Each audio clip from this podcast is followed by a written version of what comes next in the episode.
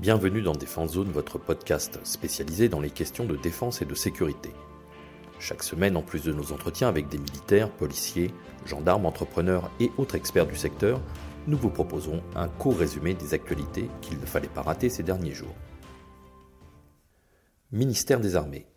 Le samedi 10 décembre, l'Office national des anciens combattants et victimes de guerre, l'ONAC-VG, a été la cible d'une cyberattaque de grande ampleur.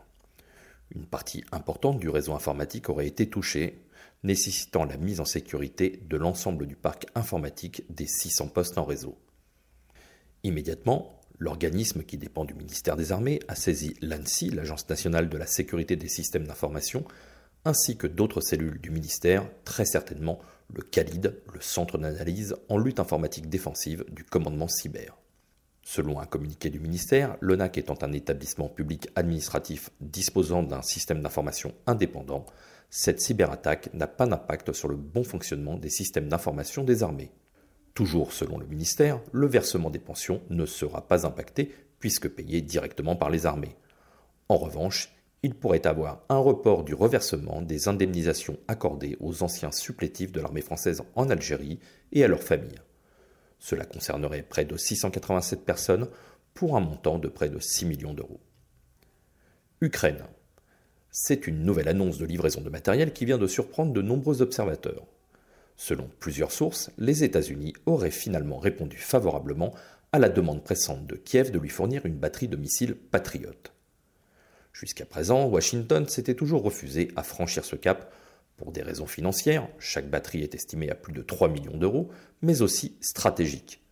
En effet, l'ancien président russe, Vladimir Medvedev, avait récemment déclaré que ceux qui pourraient fournir ce type d'armes aux Ukrainiens seraient de facto, je cite, des cibles légitimes pour les forces armées russes. Mais du côté ukrainien, les demandes semblaient urgentes pour disposer d'un système capable de protéger les infrastructures énergétiques des tirs de missiles russes. Le Patriot, bien que déjà ancien, il est opérationnel depuis 1982, a déjà fait ses preuves à de nombreuses reprises, notamment lors de la première guerre du Golfe pour contrer les tirs de Scud irakiens.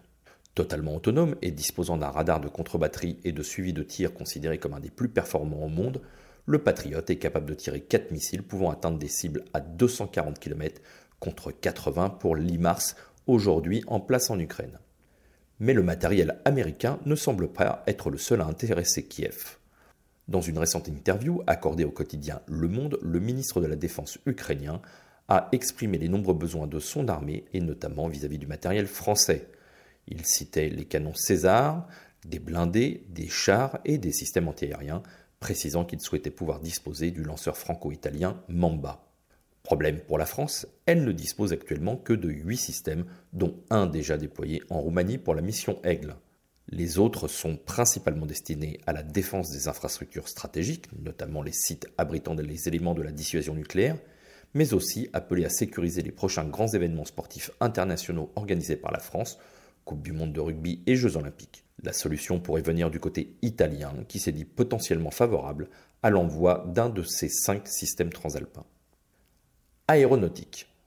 Si nous parlons régulièrement du SCAF, c'est le plus souvent à propos du futur avion de combat franco-allemand, mais plus rarement autour du système de combat global qu'il représente.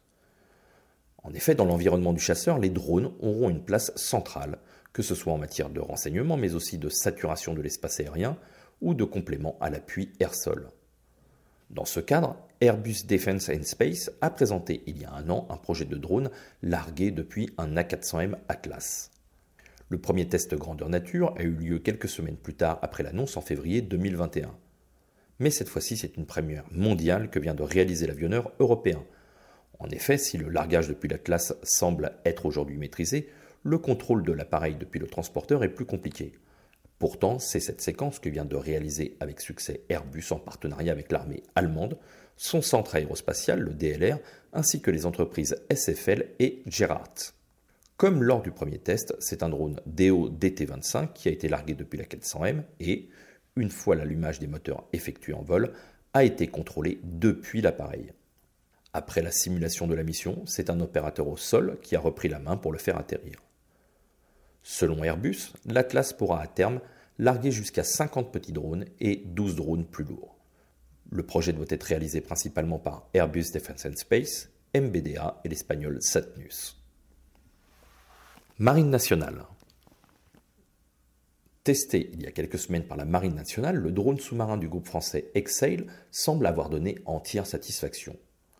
Le drone A-18D était embarqué à bord du bâtiment de soutien et d'assistance métropolitaine Rhône, en mission dans l'Atlantique, pour le tester sur des missions de cartographie des fonds marins en haute résolution ou la cartographie d'épaves à des profondeurs de 3000 mètres environ.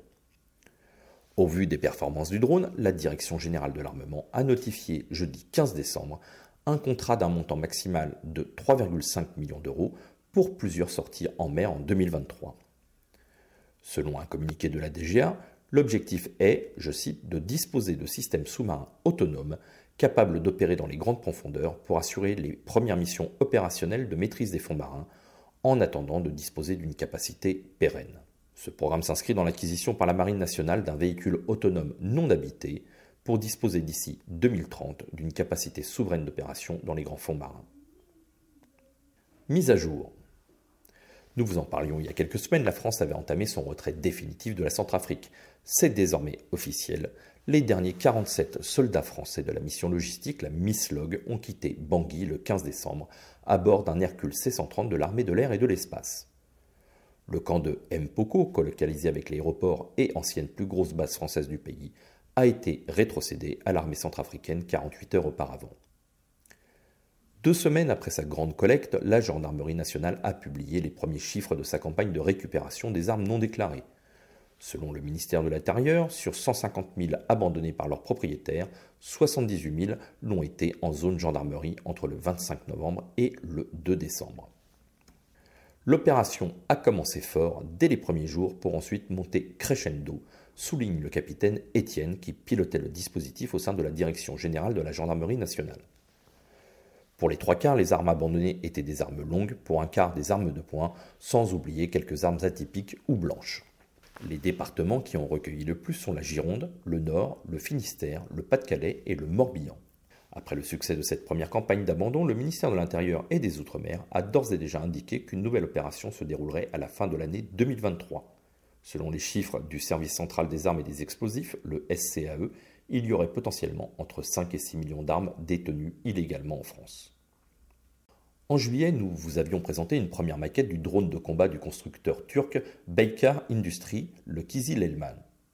Contre toute attente, le calendrier des tests a été avancé et l'entreprise vient de divulguer des images de son premier vol effectué le 14 décembre dernier. Les chiffres du Kizil Elma sont impressionnants.